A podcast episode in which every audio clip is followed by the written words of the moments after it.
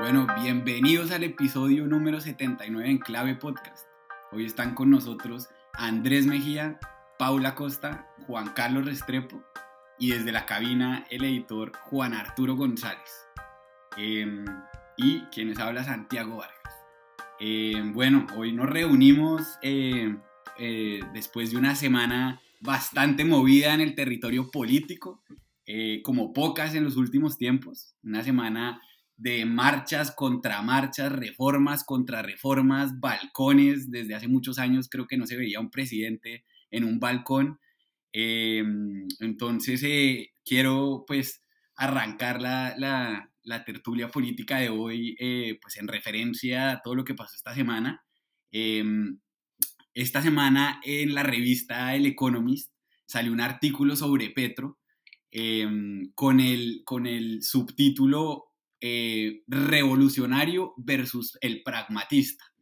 Entonces, eh, y digamos como que da a entender un poco em, que hay dos personalidades, dos tipos de Petro gobernándonos, eh, un presidente revolucionario y un presidente pragmatista. O sea, por un lado el presidente que al principio... Pragmático. ¿Cómo? Pues pragmático, sí. Sí, el pragmático, sí. Eh, digamos, que está por un lado, sí, el presidente pragmático, eh, que a su principio de gobierno se sentó con Uribe, que hablaba de un gran acuerdo nacional, que pasó una eh, reforma tributaria, que sentó a José Félix Lafurí en el equipo negociador con el ELN, y por otro lado un presidente revolucionario incitando al pueblo a alzarse contra la oligarquía, y me pareció como acertado el diagnóstico que hace el semanario eh, en el sentido que hay como en, los meses que llevamos de gobierno está, han estado presentes esos dos Petro. Entonces quería arrancar la, la, conversación de hoy preguntándoles a ustedes, pues no sé, cómo ven la presencia de esas dos versiones del presidente, si creen que si vamos más hacia, hacia luego de una em, época en la que estuvo presente el pragmático, si vamos a una versión más revolucionaria del presidente, ¿cómo la ven a la luz de, de lo que pasó esta semana? Yo, yo quisiera de pronto meter la cucharada ahí y, lanzarme de primero. Yo creo que las dos cosas son posibles. Eh, alguna vez una persona me dijo que yo tenía el don de la ambigüedad.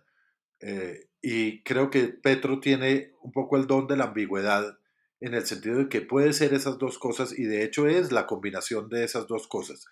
Fijémonos que si Petro fuera solo dogmático, probablemente nunca habría llegado a nada de lo que ha hecho. Eh, y, si fuera, y si fuera solo pragmático, no sería quien es hoy el, primer presidente de la izquierda en Colombia. Entonces, creo que esas dos cosas se combinan muy a conveniencia y Petro las resiste ambas.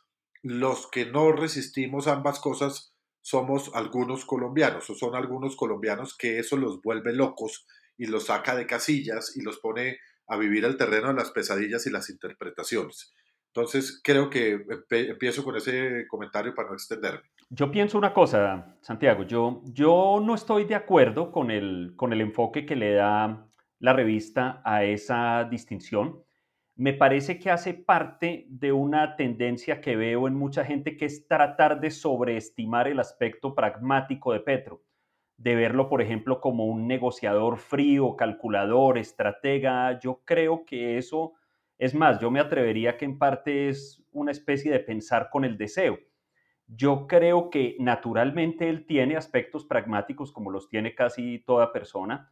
Creo que sí, esos aspectos pragmáticos conviven con una personalidad revolucionaria fundamentalmente Creo que con el tiempo, como le sucede normalmente a los seres humanos, menos a mí, se ha ido volviendo más pragmático. Y, em, y sin duda, por ejemplo, es más pragmático que el Petro versión 2018. Sin embargo, yo creo que la comprensión de Petro como personaje y actor político arranca de la premisa de que ante todo él se ve a sí mismo como un líder revolucionario como una persona que llegó a la presidencia no para gobernar el país en esto y aquello, sino para transformar radicalmente al país. Y creo que ejercicios como su salida al balcón el 14 de febrero, con un, en, un ejercicio que, a veces parecía un poco absurdo porque era un, presidente hablando en una, en una oratoria casi trascendental frente a un auditorio francamente muy pequeño. Es decir, si uno viera solo la imagen del balcón, pensaría que le está hablando a 200 mil personas. Le, estaba hablando a un auditorio muy pequeño y compuesto en muy buena medida por funcionarios de su gobierno. Pero yo creo que él necesitaba hacer eso.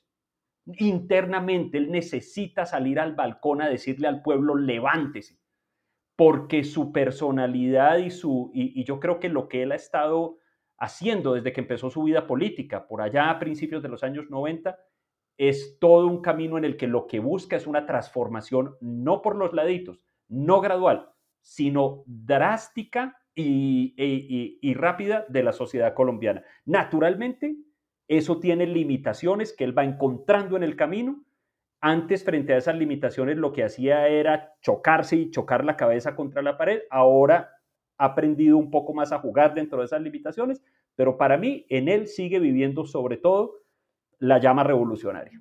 Sí, mire, a mí me gusta mucho un, un editorial que escribe hoy Portafolio, Francisco Miranda, en donde, digamos, un poco hace ese análisis de los mensajes desde el balcón, ¿no? Y es un poco volver a esa naturaleza de Petro tremendamente polarizante, en donde están las oligarquías, en donde está el neoliberalismo, en donde están todos los monstruos contra los cuales él se ha enfrentado y que ahora desde el poder pues va a tener la capacidad de aniquilar, ¿no? Es una cosa tremendamente incendiaria en donde vuelve a exacerbar toda la conflictividad de clases y en donde en estas, digamos, en torno a las reformas, y acá voy a leer un pedacito de lo que escribe Francisco Miranda, dice, digamos que eh, pone unos colombianos en contra de otros, o en una dicotomía falsa entre negocios y derechos. Y yo creo que está generando y tratando de avivar la narrativa de lo que está detrás de sus reformas, ¿no? Yo estoy de acuerdo con Andrés en que él necesitaba, no, yo creo que estaba que se hablaba así como está que se habla a veces Restrepo, pero pues este necesita balcón, ¿no? Restrepo, Restrepo, también. Aprovecho la oportunidad que se me brinda. Restrepo necesita, necesita eh, podcast. Este otro personaje necesita un balcón, que es lo que hizo y además fue parte de lo que hizo en su ejercicio como alcalde. ¿No? Él cada cierto tiempo salía y hablaba desde el balcón y es parte de su ejercicio de gobernar, que a uno le parece absolutamente raro porque no es a lo que estamos acostumbrados, pero este es un gobierno que está siendo tremendamente disruptivo en sus formas. Ahora, tiene unas implicaciones y ahí ya, ya doy la palabra reserva. Y esas implicaciones son los mensajes que manda de lo que va a hacer su gobierno. Y son muy diferentes desde una alcaldía a desde una presidencia. Y lo que estamos viendo en, en la reacción tan fuerte de los mercados y del dólar, que al día siguiente se levantó casi a 5 mil pesos por dólar, pues tiene que ver con que esas señales son muy mal leídas y generan mucho nerviosismo en la inversión y generan mucho nerviosismo que además se está empezando a volver en acciones como por ejemplo el decreto en donde reasume funciones de la CREC. Dicen, dicen que dime qué te ufanas y te diré de qué careces. Yo creo que por una parte eh, Petro está viendo que las cosas que se está proponiendo o que su gabinete o su gente les está proponiendo hacer son cosas que no van a estar exentas de obstáculos y de problemas. Es decir, el tema de la reforma a la salud tiene una oposición muy importante que creo que dentro de todo lo malo han pasado cosas muy buenas. Es decir, nos pusieron a hablar del, del, sistema de salud, nos pusieron a pensar en el sistema de salud. ¿Quién había pensado, quién conocía del común la diferencia entre el régimen subsidiado y el régimen contributivo y las EPS y las IPS. Nadie, sabía, nadie sabía que era la UPC. Nadie sabía de eso y yo hoy en día, mal que bien, así sea con un sesgo, unos para un lado o el otro, eh, nos pusieron a hablar de eso, lo cual yo creo que es un, un trabajo importante o un, un, hecho colateral importante en el país. Hoy en día la gente está por lo menos preocupada y la preocupación le hace le hace ocuparse y enterarse. Eso es lo número uno. Yo creo que Petro está viendo que su agenda de, transformación tan ambiciosa de pronto puede tener un problema y lo hace recurrir a ese expediente del balcón. Puede que esa esa dicotomía entre el Petro pragmático y el Petro revolucionario, eh, por una parte pudieran coexistir, pero son herramientas que él usa de acuerdo con la necesidad. Y la necesidad de salir al balcón llegó ahorita donde yo creo que se está sintiendo débil y en esa medida necesita que cualquiera que se oponga a alguna de sus reformas o algún algo de lo que está proponiendo él eh, sea por default un enemigo y la oligarquía y la oligarquía que no está teniendo la generosidad y todas esas expresiones beligerantes que utilizó. Y no me cabe finalmente la duda de que esto es una jugada de laboratorio. Ustedes vieron la camiseta de la selección Colombia de la niña Antonella y de, y de Verónica Alcocer al lado y Petro creo que la tenía también debajo de la chaqueta. Eh, ese tipo de cosas son símbolos. O sea, el balcón, eh, las cosas que dijo, las banderas, la camiseta de la selección Colombia, él es Colombia, ¿no? Él es Colombia y el que esté en contra de él está en contra de Colombia y su transformación y su futuro.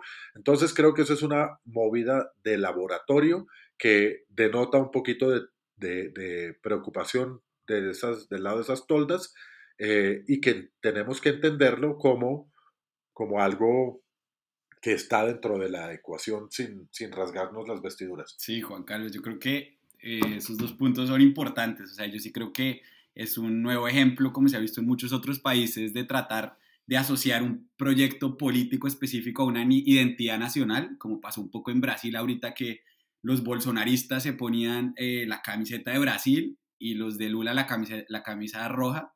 Aquí Petro trata un poco de traer ambas poniéndose la roja de la selección. Eh, pero en cuanto al primer punto, yo sí creo que si, si hubo algo positivo de lo que pasó esta semana, eh, me parece a mí, es que la sociedad de alguna forma está politizada.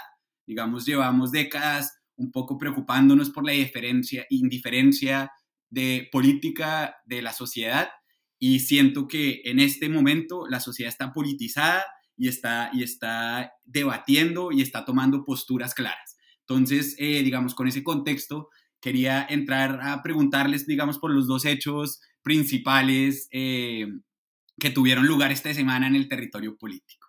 La marcha del oficialismo y la contramarcha de la oposición.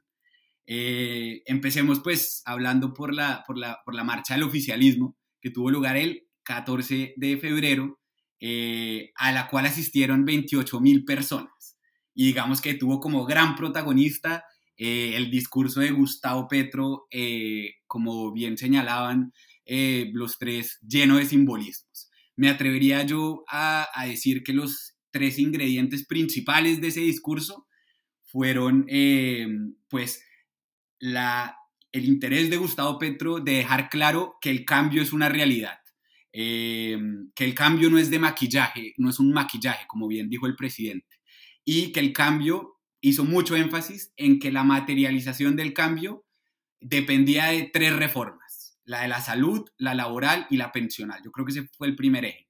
El segundo es que eh, bien nos ha enseñado la historia que los discursos políticos más efectivos son los que logran identificar un enemigo contundente alrededor del cual, o sea, o en contra del cual unir al pueblo. Eh, el uribismo lo encontró muy claramente y Petro acá, digamos, hizo énfasis en el neoliberalismo como la postura política eh, a, la, cual, a la cual culpa, digamos, de todos nuestros problemas, el neoliberalismo y las oligarquías. Se hace mucho énfasis eh, en ese discurso y era un discurso muy de antaño de Petro que hace mucho tiempo no le oíamos.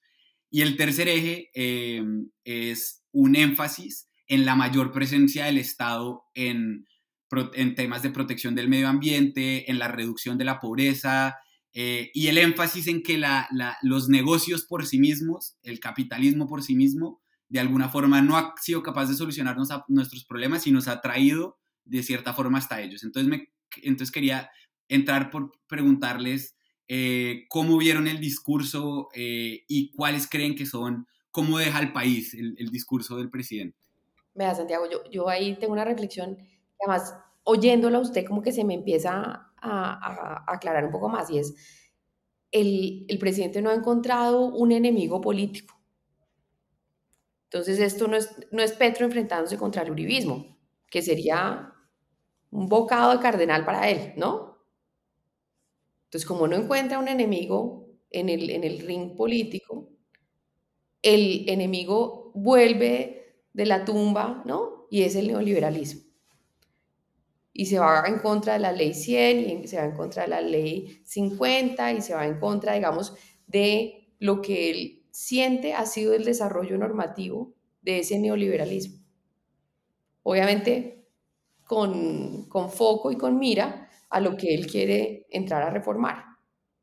Entonces, me parece que, digamos que esa falta de tener con quién darse de golpes, que es como lo, lo que usualmente hace la oposición, ¿cierto? Y es la mentalidad de la oposición, y es necesita poderse agarrar y dar puños con alguien, porque eso es lo que le genera unos réditos políticos importantes, no lo está encontrando y creo que eso lo está desencajando. Y creo que eso es parte de lo que está desencajando un poco a todo el movimiento, porque no solamente fue que la marcha del 14 no fuera multitudinaria, la convocatoria el 13 para la radicación de la reforma a la salud, en cambio tampoco, ¿no? Un senador del Centro Democrático saca un videíto ahí de, desde, el, desde el Congreso de los empleados de Palacio recogiendo sillas y sacando a las personas de la oficina, porque la gente tampoco le llegó a eso. Y eso sumado a una cosa que, que finalmente nunca logramos hablar en el episodio pasado de las encuestas, pues un poco es una temperatura de la calle de que, ese, que esa pérdida de popularidad pues está dando. Gobernar es infinitamente más difícil que hacer oposición. Y la gente no sale a la calle porque la llamen a la calle normalmente. Es decir, yo creo que Petro también tiene que entender que su capacidad de convocatoria, si sea el presidente de la República, con el hecho de arengar y de pedirle a la gente que sale, la gente no va a dejar de ir a su trabajo por, por eso. Yo creo, la pregunta inicialmente iba enfocada hacia las marchas de la, del gobierno y, de la oposición. Yo creo que la marcha es un mecanismo que es bastante eh, cuestionable en cuanto a su eficiencia. Es decir, a mí me parece personalmente que es una, una pérdida de tiempo y al contrario, solo funciona cuando sale mal. ¿no? Es decir, una marcha que se degenera en violencia, entonces eso sí genera algún cambio. Yo tenía mucho miedo que esta semana pudiera haber una, que se marcara una diferencia entre las marchas del, por el gobierno y la oposición.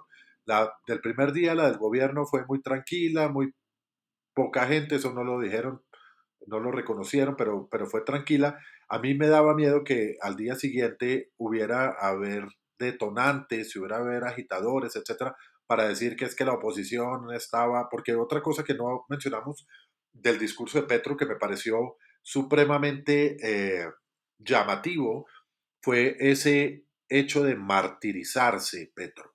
O sea, se compara con, con los hechos de la violencia, con unos con unos, con unos, eh, con unas fechas equivocadas. Eh, dice que se, se, pone como en posición de mártir. Dice que si él, si él no puede sacar adelante estas reformas, entonces que probablemente más o menos lo van a matar. Eh, y entonces que el pueblo se debe salir a la calle, no sé qué. Él, él se pone a sí mismo en una, en una posición casi que de 9 de abril, eh, de, de, violencia incendiaria, por lo menos ese es el imaginario que trata de transmitir. Eso no sucede hoy en día, eso no sucede hoy en día. Sucedió en el 2019, en el 2020, una coyuntura muy particular, pero yo creo que es muy difícil o se necesita mucho más de lo que hay en este momento para poder movilizar.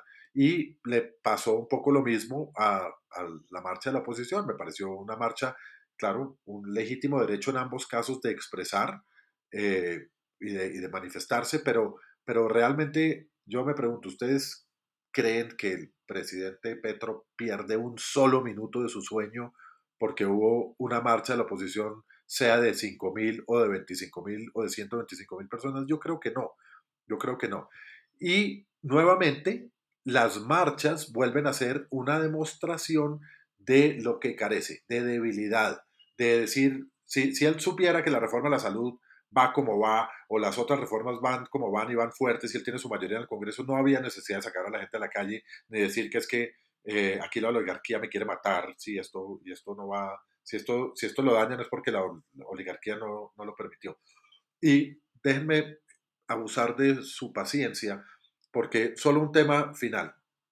el, episodio pasado hablamos del Plan Nacional de Desarrollo. Después de que grabamos ese episodio, tuve una conversación con una persona que me abrió los ojos sobre muchos puntos del Plan Nacional de Desarrollo.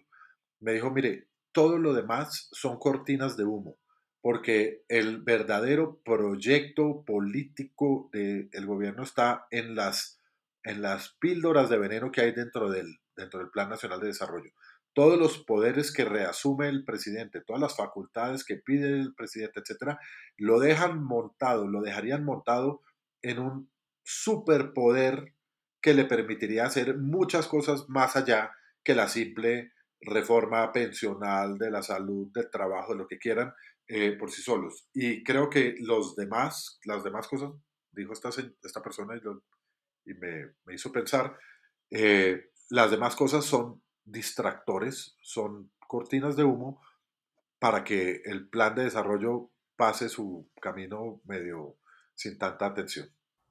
Pero miren que esta semana, esta, esta semana con lo de marchas y contramarchas, yo creo que hay algo muy interesante y es, en el fondo en esto hay una apuesta del gobierno, de la izquierda de base, del petrismo, de que la calle se convierta en un escenario político decisivo en Colombia. Yo creo que eso es una aspiración histórica, eso es una aspiración de hace mucho tiempo de la izquierda, que, la, que vea la política colombiana como un juego que se decide en salones de clubes o en restaurantes elegantes, cuando debería ser la gente en la calle un actor protagónico de esto.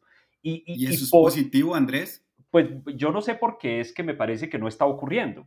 Es decir, ambas marchas, yo conversaba con un amigo, con un profesor francés, que vive aquí en Bogotá y pues como buen francés está acostumbrado al tema de la marcha en Francia la calle sí es una cosa que tumba gobiernos. Y él me decía, ninguna de estas marchas es realmente importante. Ambas fueron raquíticas, tanto la del gobierno, que fue la del gobierno, los debió haber dejado profundamente preocupados porque es que ni siquiera todo lo que es militancia organizada salió, ni siquiera, menos aún la, manifestación espontánea del pueblo que ellos, que es lo que ellos esperaban, que, la gente saliera por la mañana de sus casas diciendo hoy me voy para la plaza porque voy a defender mi derecho a tener un centro de atención prioritaria en mi barrio. No, eso no está pasando. Hay algo en la cultura política colombiana que hace que la calle no sea, no haya sido, dicen que en los años 30 y 40 lo era, no lo sé, no sea un escenario, eh, no sea un escenario decisivo o importante. Yo de todos modos, a, mí me parece un poco, a pesar de que la marcha de la derecha haya sido, pues también en términos absolutos relativamente pequeña, en términos absolutos pequeña, perdón, de todos modos sí hay un fenómeno que es un poquito novedoso y es que la derecha tenga organización de base, eh, lo que ustedes allá en Londres y en Cambridge llaman grassroots, y que eh, el tono de los líderes que estén sacando a la derecha a la calle sea tan encendido y tan populista como el que estamos viendo. Es decir, esto, la derecha colombiana ya no está siguiendo a gente estilo Augusto Ramírez Ocampo, está siguiendo a Miguel Polo Polo, que es un tipo que se para en una tarima con un chaleco antibalas a decir que el presidente es un guerrillero. Eh, entonces, algo está pasando por ahí que puede estar cambiando todo eso. Pero, pero, pero, y brevemente, y como decía Juan Carlos, permítame abusar de su paciencia. Yo creo que aquí el gobierno está poniendo, Petro en particular, aprueba una tesis que ellos tienen, una tesis empírica que es que sí existe un malestar popular que está a punto de estallar, que no lo, que no lo van a hacer estallar ellos, sino que es una cosa que está ahí. Eh, Petro, Petro mismo usa expresiones frecuentemente como va a haber un estallido social que yo no voy a poder contener, eso le gusta decirlo a él, decir, ni siquiera es que yo lo voy a causar, es que va a ocurrir. Y yo creo que francamente, por lo menos hasta ahora, no parecería haber las condiciones que muestren eh, que eso esté ocurriendo. Pero venga, yo, estoy en desacuerdo un poquito con los dos. No, tiene que escoger uno. Yo sí creo que... Los dos, para estar en desacuerdo. No, no, no, Entonces, entonces con sí, yo también. ¿De acuerdo o en desacuerdo? No, yo sí creo que le gastan horas pensando que Yo también, yo también lo creo. Yo creo que eso preocupa. Cuando usted ve Bogotá, entonces las cifras de la policía son así como 24 mil y 48 mil personas de un día a otro, es decir, la doblaron. Pero en Bogotá, que es la base política más importante que tiene Gustavo Petro, fue 2 mil a 15 mil. Andrés dice que son raquíticas, pero es de 1 a 7. Es decir, no se compara lo uno con lo otro. Y yo creo que acá hay parte y es es mucho más atractivo salir a marchar en contra de que a favor de. Y yo creo que genuinamente acá hay una preocupación muy grande que va más allá de las reformas. Yo no creo que todas las personas hayan salido a marchar en contra de la reforma de la salud, aunque a mí particularmente me hubiera parecido muy sugestivo. Eh, pero yo creo que es en contra de un estilo de gobierno que está generando mucho escosor y que está generando mucha preocupación. Esas facultades extraordinarias que están metiendo en los diferentes proyectos de ley es una cosa que acá no gusta y que genera muchas preocupaciones y que genera unas señales de mercado que el mercado interioriza muy rápidamente. Acá no tiene que pasar ni definir cuál es la comisión ni cuál es el ponente para que el mercado interiorice que esto es un proceso de desinstitucionalización que está partiendo del legislativo y que está siendo, en mi opinión, tremendamente rápido para el momento del gobierno en el que estamos. Sí, vamos a cumplir un semestre de gobierno de Petro. Y uno ve este tipo de procesos un poco de desgaste de los gobiernos en donde empiezan a buscar otras herramientas, pero en el tercer año de gobierno.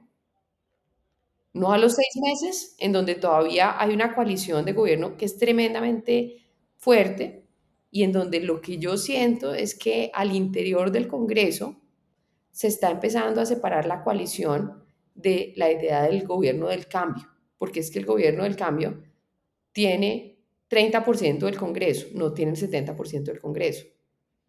La coalición de gobierno no necesariamente es la coalición del gobierno del cambio, ¿no? Y yo creo que ahí ahí se empiezan, digamos, un poco a rescrebajar las cosas.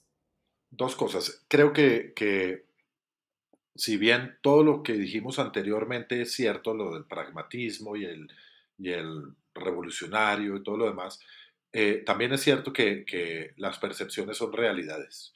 ¿no? La gente está muy preocupada y quiero decir que esta semana fue especialmente cansativa eh, para todo el mundo para todo el mundo. Es decir, yo creo que hubo una sensación de, de, quitarse un poquito el velo de los, de los ojos, eh, de que la gente que le daba algún beneficio de la duda al gobierno de que no, bueno, están dispuestos a oír.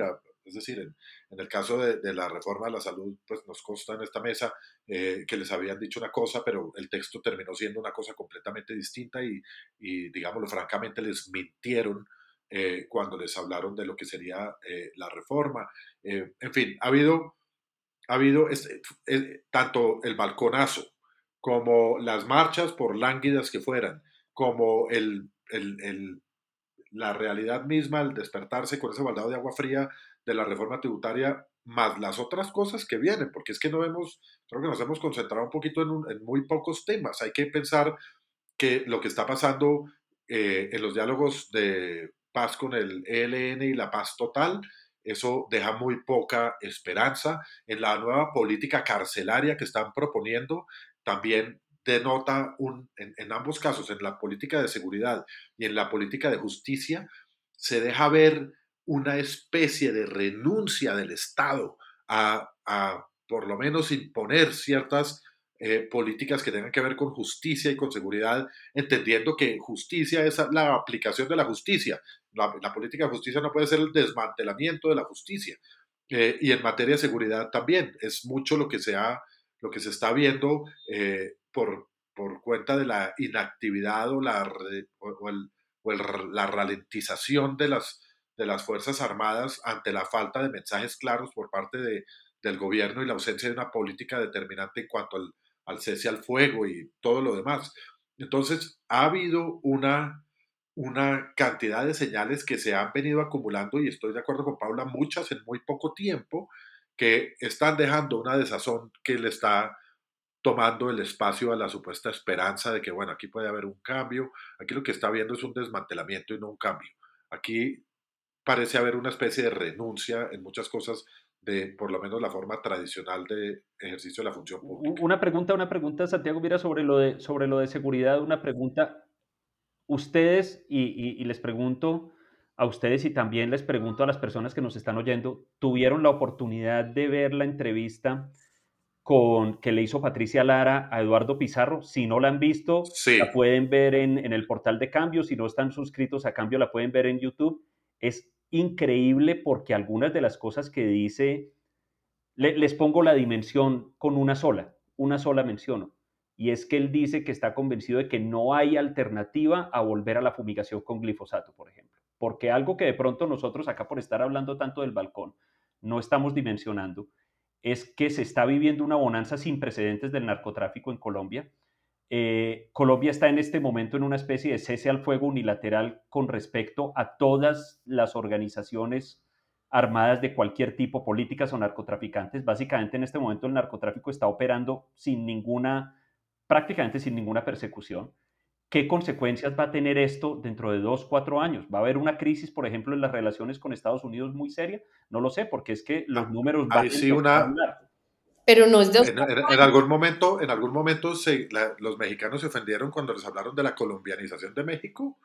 Creo que estamos corriendo la, el riesgo de que terminemos en la mexicanización de Colombia, porque la, la coyuntura del narcotráfico eh, en la Colombia de los 80s y 90s es distinta que la que vive México hoy en día, porque México hoy en día se podría decir que en muchos aspectos es un Estado fallido desde el punto de vista de seguridad, es decir, la incapacidad de las distintas policías y de las fuerzas del gobierno de controlar un negocio de unos carteles que son más poderosos que el Estado en muchas partes, eh, es una realidad. Luego, si en Colombia bien difícil que ha sido la lucha contra los carteles, los tradicionales y los nuevos. Eh, nunca había esa, esa dinámica enfrentado o disfrutado de la inacción del Estado. Hoy en día pareciera estar que estamos en una inacción del Estado eh, sobre pretexto del fracaso de la lucha contra las drogas. Eh, y estamos en una inacción y ese fenómeno del narcotráfico y la interferencia del narcotráfico en todo no solo en el control territorial, sino en todo, se puede expandir de una manera que, realmente ponga en peligro el Estado. Pero yo, yo, yo, una pregunta ¿por qué Petro pide unas funciones, unas facultades extraordinarias para reglamentar el uso medicinal del cannabis? Porque es la política de entrada. No, no, no, pero no, no, no, no, déjeme terminar la pregunta, Restrepo. ¿Por qué no pide de una vez unas facultades para legalizar el cultivo de la coca. Es decir, ¿no? Pues si ese es su discurso, es el discurso internacional de él, ¿por qué no? Pero además un poco lo, frente a lo que decía Andrés, es eh, los efectos no son a cuatro años ni a dos años. Los efectos en esas economías locales se empiezan a sentir seis meses más tarde. Y, les voy a decir algo más. Tiene toda la razón, uno no está preocupado, acá estamos preocupadísimos con la CREC y con no sé qué, pero este pedazo un poco más local es como, es como si no tuviéramos ancho de banda para verlo, ¿no? Y hay algo más. Eh, ¿Quién, honestamente, quién ha sido el muro o el dique de contención del narcotráfico en los últimos 20 años? La policía y el gobierno de los Estados Unidos y el soporte que le da el gobierno de los Estados Unidos a Colombia mucho plan Colombia, mucha crítica, mucho eh, país arrodillado frente a una política de otro gobierno, etcétera, pero al final de cuentas es lo que ha fortalecido nuestras capacidades en materia de lucha contra el narcotráfico.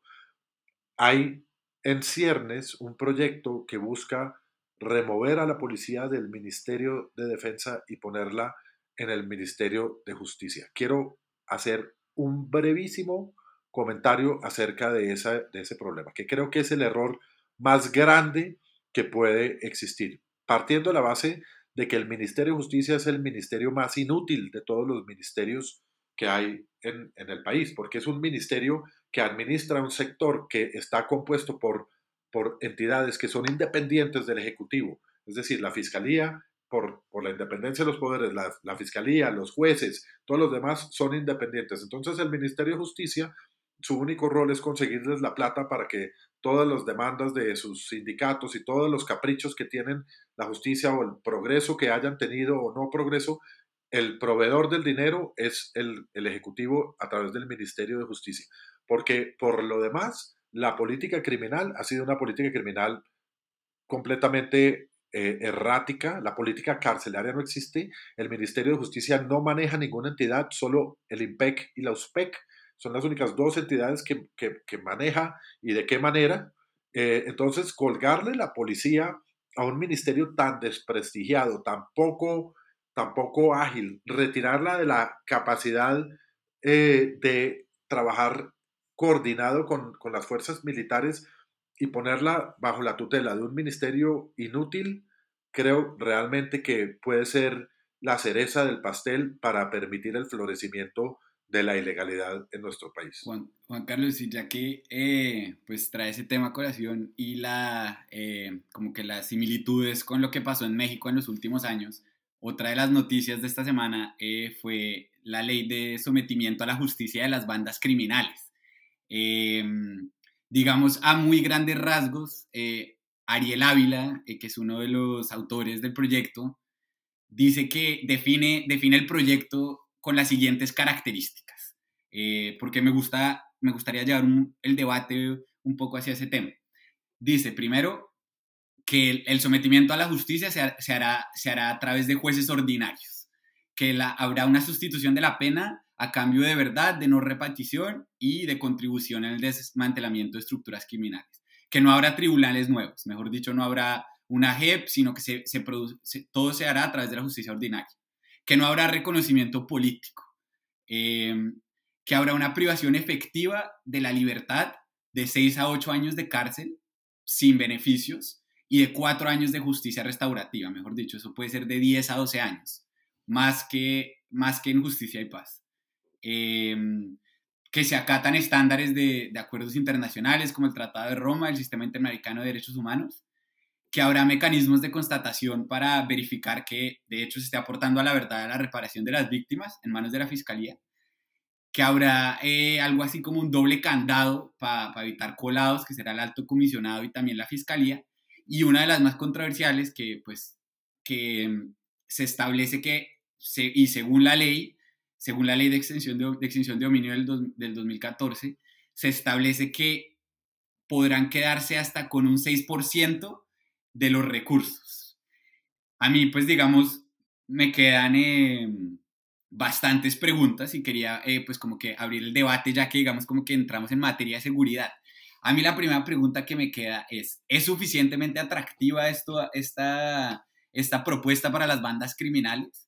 Por un lado. Segundo, ¿se está negociando con estructuras criminales o con personas, mejor dicho? se está negociando con el clan del Golfo y se está llegando a unas condiciones con el clan del Golfo, o todos los miembros del clan del Golfo que quieran eh, someterse a esto lo pueden hacer y los que no, no, lo cual llevaría a, una nueva forma de disidencias. Eh, sí, no sé, ¿cómo, cómo, cómo recibieron ustedes la llegada de, este, eh, de, esta ley de sometimiento a la justicia y, y cómo ven ustedes estas dudas? La pregunta de fondo es si eso va a terminar con el negocio del narcotráfico. Yo creo que ahí se van a repartir una cantidad de beneficios eh, judiciales de gente que no es boba y va a ser oportunista y se va a anotar a cualquier lista en la fila para recibir cualquier beneficio. Creo que no van a ser honestos en entregar lo que tienen que entregar y finalmente el negocio del narcotráfico, si no queda en, las manos de ellos mismos, va a quedar en manos de terceros como toda la vida ha ocurrido. Este país siempre ha sido un gran exitoso en matar o capturar al capo, pero nunca hemos podido disminuir el negocio del narcotráfico. ¿Pero y son suficientemente atractivos estos beneficios? Pues en este país todo el mundo se anota a cualquier cosa que sea regalada, la gente se anota la rifa del tigre siempre. Pero a ver, eh, si usted se puede quedar con el 100%, ¿por qué se va a contentar con el 6%? en este momento, y además ir seis años a la cárcel. nadie, lo está, nadie los está molestando y ellos tienen unas fortunas que además están creciendo de unas maneras extraordinarias, porque el negocio está creciendo. El Estado no los está persiguiendo. Nadie los está persiguiendo, nadie los está molestando. ¿Por qué se van a, entregar para quedarse con el 6% cuando pueden tener el 100% y creciendo? Yo no sé, pero yo, yo, tengo una impresión con esto y ahora algo mencionado, Juan Carlos, y es que no sé si es que todas las esperanzas del gobierno en el tema del narcotráfico están, están fundadas en el hecho de que el mundo le haga caso a lo que dijo Gustavo Petro en la Asamblea General de Naciones Unidas de que hay que legalizar o despenalizar las drogas. Es una propuesta con la que yo estoy 100% de acuerdo. Le firmo prácticamente todo lo que dijo en la Asamblea de Naciones Unidas, menos lo de las mariposas amarillas.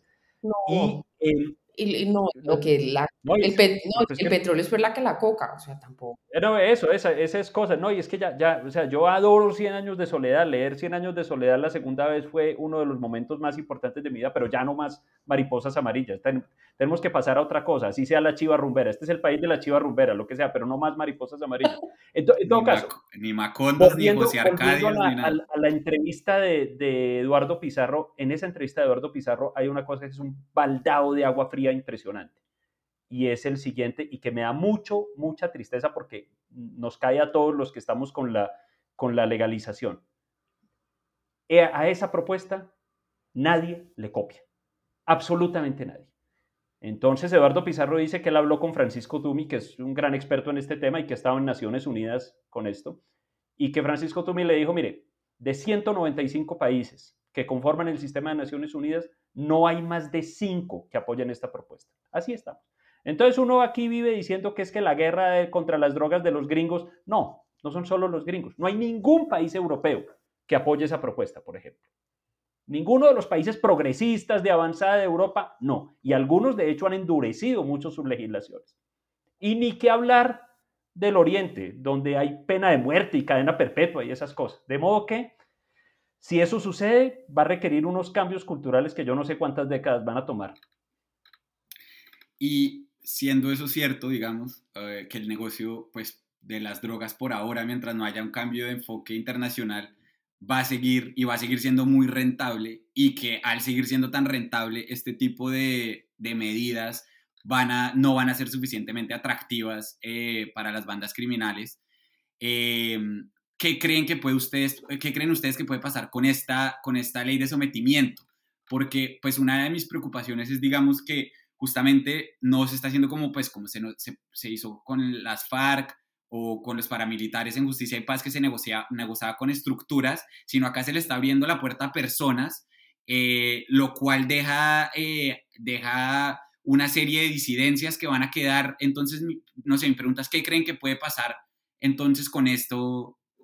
Yo, yo lo veo ese pedazo diferente, Santiago, porque uno de los requisitos es expresar la voluntad colectiva. Ahora, ¿Qué significa ese colectivo? Pues no sé si son dos y llegan y hacen todo el proceso, ¿no? Pero digamos que por lo menos está pensado para grupos, no para individuos. O sea, tiene que ser todo el grupo el que se someta a esto para que se, para que se les acepte la... No sé si todo el grupo. Lo que dice la, la norma, o como está planteado el artículo, es expresar la intención colectiva de contribuir al cumplimiento efectivo de los derechos de las víctimas, a la verdad, a la justicia, a la reparación y a la no repetición. Entonces, digamos que por lo menos hay una intención de que esto no sea un tema de individuos, sino, sino un tema colectivo. Pero, pues nada, yo creo que por lo menos es, es un articulado tratando de ver lo positivo. Puede que no vaya a pasar mucho, como está diciendo eh, Restrepo y Mejía, pero tampoco creo que vaya a hacer mucho daño. No, lo malo que hay detrás es la, es la renuncia del Estado al ejercicio de su función pública. Yo creo que eso es lo más complicado, que por intentar una nueva política en reemplazo de, seamos claros, una que fracasó, pero que también hay que, hay que ponerle un asterisco a ese fracaso de la lucha contra las drogas. Hay problemas en la vida que no los resuelve nadie, ¿no? Y, pero que de todas maneras hay que llevar a cabo una una lucha y una gesta para tratar de, detener esos problemas. Me refiero al problema, eh, a la lucha contra la pobreza, a la lucha contra la corrupción, a la lucha contra, contra las drogas. Estos, esos son vicios de la sociedad eh, de nuestros tiempos o de todos los tiempos, si se quiere, eh, pero que son muy difíciles de corregir y de tener, y de tener la certeza de cuándo se ganó. pero lo que sí debe haber certeza es que si no se hace el esfuerzo institucional por tratar de prevenir la pobreza, por tratar de prevenir la corrupción y por tratar de prevenir las drogas, pues eso puede volverse un tsunami que nos que, ahogue eh, el Estado. Entonces, en medio de todo esto, la renuncia a la capacidad o a, la función del Estado es lo que más me preocupa a mí. Yo, yo Santiago, siento que en, un momento en el que está cundiendo mucho el pesimismo, normalmente yo soy visto como una persona un poco más optimista. En este tema en particular, mi escenario mediano, digamos, de, o, yo no sé, o mi escenario medio de, corto plazo sí es pesimista. Es decir, yo creo lo siguiente, ojalá me equivoque. Y, naturalmente inserto aquí la, la, salvedad de a menos que se corrija rápidamente el rumbo.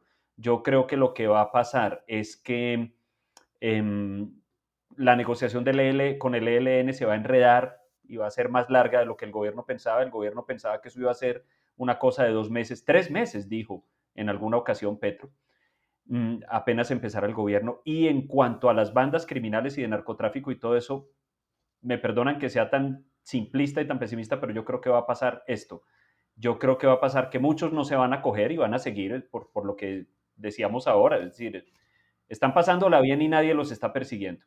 Y los que se acojan, creo que van a estafar al Estado colombiano y, lo, y se van a coger con la intención de estafar al Estado colombiano, lavarlos, lavarse judicialmente, lavar algunos bienes judicialmente, em, que les quiten órdenes de captura y todo eso, y seguir. O sea, a nadie, para nadie es un misterio que desde la cárcel se maneja en Colombia cualquier, cualquier negocio ilegal. Entonces yo creo que eso es lo que va a pasar y creo que a menos que se corrija rápidamente el rumbo, vamos para un escenario en el cual por ahí año 2025 estamos con una situación muy seria de que hay regiones del país en las que el control efectivo, territorial y social de los grupos armados es enorme y, y, no veo, la verdad no, no veo ninguna tendencia que indique lo contrario. Zanahoria, pero no garrote, mejor dicho. Pero... Y se van a comer la zanahoria y van a volver al negocio. O sea, ¿por qué, ¿por qué no lo harían? Es mi pregunta. ¿Qué incentivos tienen para no hacerlo? Andrés, es pues interesante, eh, pues que decías que estaba imperando, digamos, el pesimismo en la sociedad y ahí me parece, eh, pues, interesante pensar en lo siguiente. Eh, pues lo que estamos viendo de Petro es que está cumpliendo muchas de sus propuestas de campaña, que está llevando a cabo muchas de, sus propuestas de campaña, que hay un ímpetu por llevar adelante muchas de sus propuestas de campaña, y sin embargo, al tiempo que lo está haciendo, está empezando a caer en las encuestas. Su imagen cayó eh, la semana pasada, la, última encuesta que revelaron cayó casi 10 puntos y está ahora en el 44%. Mejor dicho, si está empezando a hacer lo que prometió y, digamos, por lo, que, por lo que la mayoría del pueblo colombiano prometió y está llevándolos a cabo, ¿por qué está cayendo en las encuestas? ¿Cómo, cómo leerían ustedes esa dinámica? un silencio muy elocuente, ¿no? Pues esa es la pregunta del millón. Sí, no, yo creo que es una pregunta, pues, yo creo que sí hay una frustración, y hay una frustración tanto de los petristas como de los no petristas. Pero ¿por qué estarían frustrados, digamos, los petristas en la medida en la que se está ejecutando? Porque los cambios, porque los cambios en la vida real no están pasando, Santiago. Es decir, a nadie, nadie está viviendo más sabroso, para ponerlo, no, no le está llegando la sopita caliente la señora en su casa, no... El discurso, el discurso es muy bueno para el día de las elecciones y unos días más, pero ya, ya de retórica no, no vive la gente. Miren, miren un poco la, inconformidad que hay. Más de, más de 81 bloqueos semanales hay en, la, en, en, las carreteras del país. Está habiendo eh, manifestaciones violentas de parte de sectores principalmente públicos eh, en contra del gobierno. Entonces eso, eso también está generando eh, unos niveles de impaciencia que le están eh, afectando al gobierno. No, además de eso, Santiago, yo creo que hay una cosa y es que yo creo que tanto el gobierno como incluso muchos analistas sobreestiman un poco la dimensión racional del voto. Es decir, el, el voto no necesariamente es en todos los casos una aprobación o un endoso total racional y programático al programa de gobierno. Entonces, em, eh, mucha gente vota por otras, por otras razones, porque no le gustó el contrario, por ejemplo, o, por, o incluso a veces por un espíritu como de, momento. Entonces, me parece que es perfectamente posible que una persona haya ganado la presidencia con un margen, además que tampoco es que hubiera sido abrumador, y entonces, y después empiece a verse inconformidad. aunque yo creo que si hay algo que hay que reconocerle a, a este gobierno es si son ánimos para, para, ejecutar. Yo, digamos, no estoy de acuerdo con muchos analistas que dicen que, eh, pues que el, el, cambio ha sido de mentiras, para bien o para mal. O sea, yo sí siento que llegó con ánimos de ejecutar casi que todos los planes de, de, de su propuesta de campaña. Eh, entonces, no pero, sé. Pero perdón, una interpelación, ¿qué significa ejecutar? O sea, acá no hay una obra nueva, no, no se ha inaugurado un CAI, ¿no? Nada. Pues, es decir, yo sí creo que, digamos, está, están, están las, las reformas, eh, mu o sea, muchas de las reformas que prometió están pues a, saliendo adelante y casi que de la forma que las prometió en la campaña, o sea, no, no saliendo adelante, pero por lo menos están proyectadas y están llevándose al Congreso, eh, está la, están sentados con el ELN, está la ley de sometimiento a la justicia, está la reforma a la salud, la de la reforma de las pensiones se viene. O sea, creo que como en muy poco, ah, como hace mucho tiempo no pasaba en el país, sí hay una, una cantidad. ¿Cómo? Hay una agenda reformista que se han tomado en serio, pero en la vida cotidiana de las personas no ha pasado nada. ¿Sí? Porque es que el, la, la, ilusión de, de, vivir sabroso es vivir sabroso. El trámite de, de, las leyes en el Congreso es una cosa que es exótica para el 99% de la población. Ellos no están metidos en ese discurso, ni tienen por qué estarlo, ¿no? Están metidos en su vida, en su trabajo, criando niños, buscando oportunidades. Eh, y yo creo que... Asustados por la inseguridad. Sí, y digamos que eso, el tema de seguridad está muy, muy fuerte. Está, está Vamos, muy, muy serio está muy serio, el tema económico se va a complicar. Entonces, yo, yo creo que hay una frustración de los petristas que tienen una gran ilusión y de los no petristas que, que estábamos dispuestos a darle la oportunidad del beneficio de la duda. ¿Sí? Es un poco como lo que yo siento. Yo creo que nos va a tocar hacer un cambio de tercio. Yo les dejo mi recomendación, Santiago. Mi recomendación, esta no es de mercado, de mercado, de ir a hacer mercado, sino de mercado financiero. Si tienen unos ¿Acciones? pesitos, si tienen unos pesitos, no, yo creo que hay que aprovechar las buenas tasas de interés. Hay CETES, hay CETES que están rentando con eh, pagos mensuales, Da Vivienda, Itaú, Bancolombia, están en tasas por encima del 17%. Aprovechen. Yo creo que eso se va, nos va a durar medio año. Eh, hay que aprovechar para meter ahí los ahorritos. Y la recomendación que hacen los brasileros y los argentinos que han pasado por muchas situaciones similares a las que estamos viendo ahora, no hay dólar caro. Adiós, amigos. Bueno si, bueno, si ustedes me prestan ahí algo, me facilitan un crédito, yo puedo invertir en un CDT, pero tiene que ser un crédito sin, sin intereses, ¿no? Entre amigos. Pero, Paula, al fin, ¿qué? ¿Dólar o, o, o CDT? O, o inversión? O pues, dependiendo de cuál es su preferencia, pero creo que un, porta, un hay buenas tasas de, de, de, de, de papeles con cero riesgo, ¿no? Con tasa fija, de entidades AAA. Yo creo que hay que, o sea, si tienen algo en la cuenta de ahorros, no lo dejen ahí quieto, por amor de Dios. Bueno, Chao. muchas gracias. Bueno. Gracias. Chao, Paula. Chao, Paula. Gracias. Paula, seguimos. Andrés, una, mire, una, recomendación, recomendación, una recomendación muy entusiasta. La miniserie John Adams en la plataforma HBO Max. Qué cosa, por Dios. Yo me había enterado por allá hace años, porque esta serie tiene creo que más de 10 años de haber sido producida, cuando no existían las plataformas, HBO la sacó en televisión. Y es una joya de miniserie, es absolutamente impresionante. Tiene creo que siete capítulos, pero esto es una cosa que se ganó cuatro globos de oro, 13 premios Emmy, es la miniserie que más premios ha ganado en la historia y HBO la tiene, HBO Max, la plataforma, la tiene escondida por allá en los rincones más recónditos. Estaba yo por allá explorando, no tenía ya nada que hacer y me había visto todo lo que podía, entonces ya estaba explorando como la sub, sub, sub, sub, sub categoría y por allá la encontré. Me acordé que esa serie había salido hace unos años y había sido muy bien recibida y la, y la vi y por Dios, esto no tiene, no tiene nada malo que se pueda decir de ella, absolutamente recomendada. Buenísimo. Se llama así mismo John, John Adams. Sobre la vida de John Adams, uno de los llamados padres Fama. fundadores de Estados Unidos, segundo presidente del país. Buenísimo. Buenísimo. Juan Carlos, ¿qué, qué se recomienda esta semana? Una vaina súper aburrida, pero, pero creo que vale la pena recomendarlo.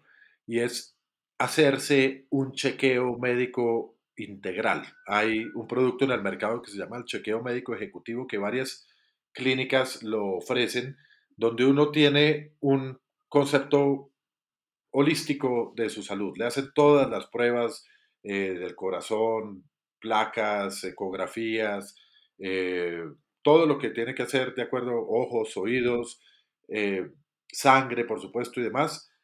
Y, y, creo que en su conjunto, si bien son cosas que uno da por, por hecho, en cualquier momento se puede tomar un examen de sangre o puede ir al optómetra, cualquier cosa, realmente hay que ser honestos y entender que uno nunca saca el tiempo para lo que es importante, a no ser que ya sea tarde.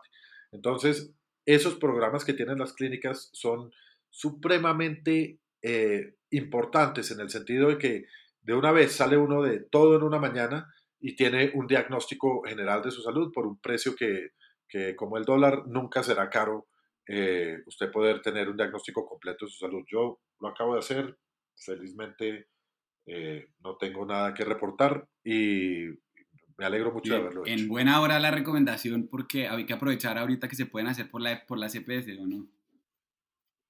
De acuerdo.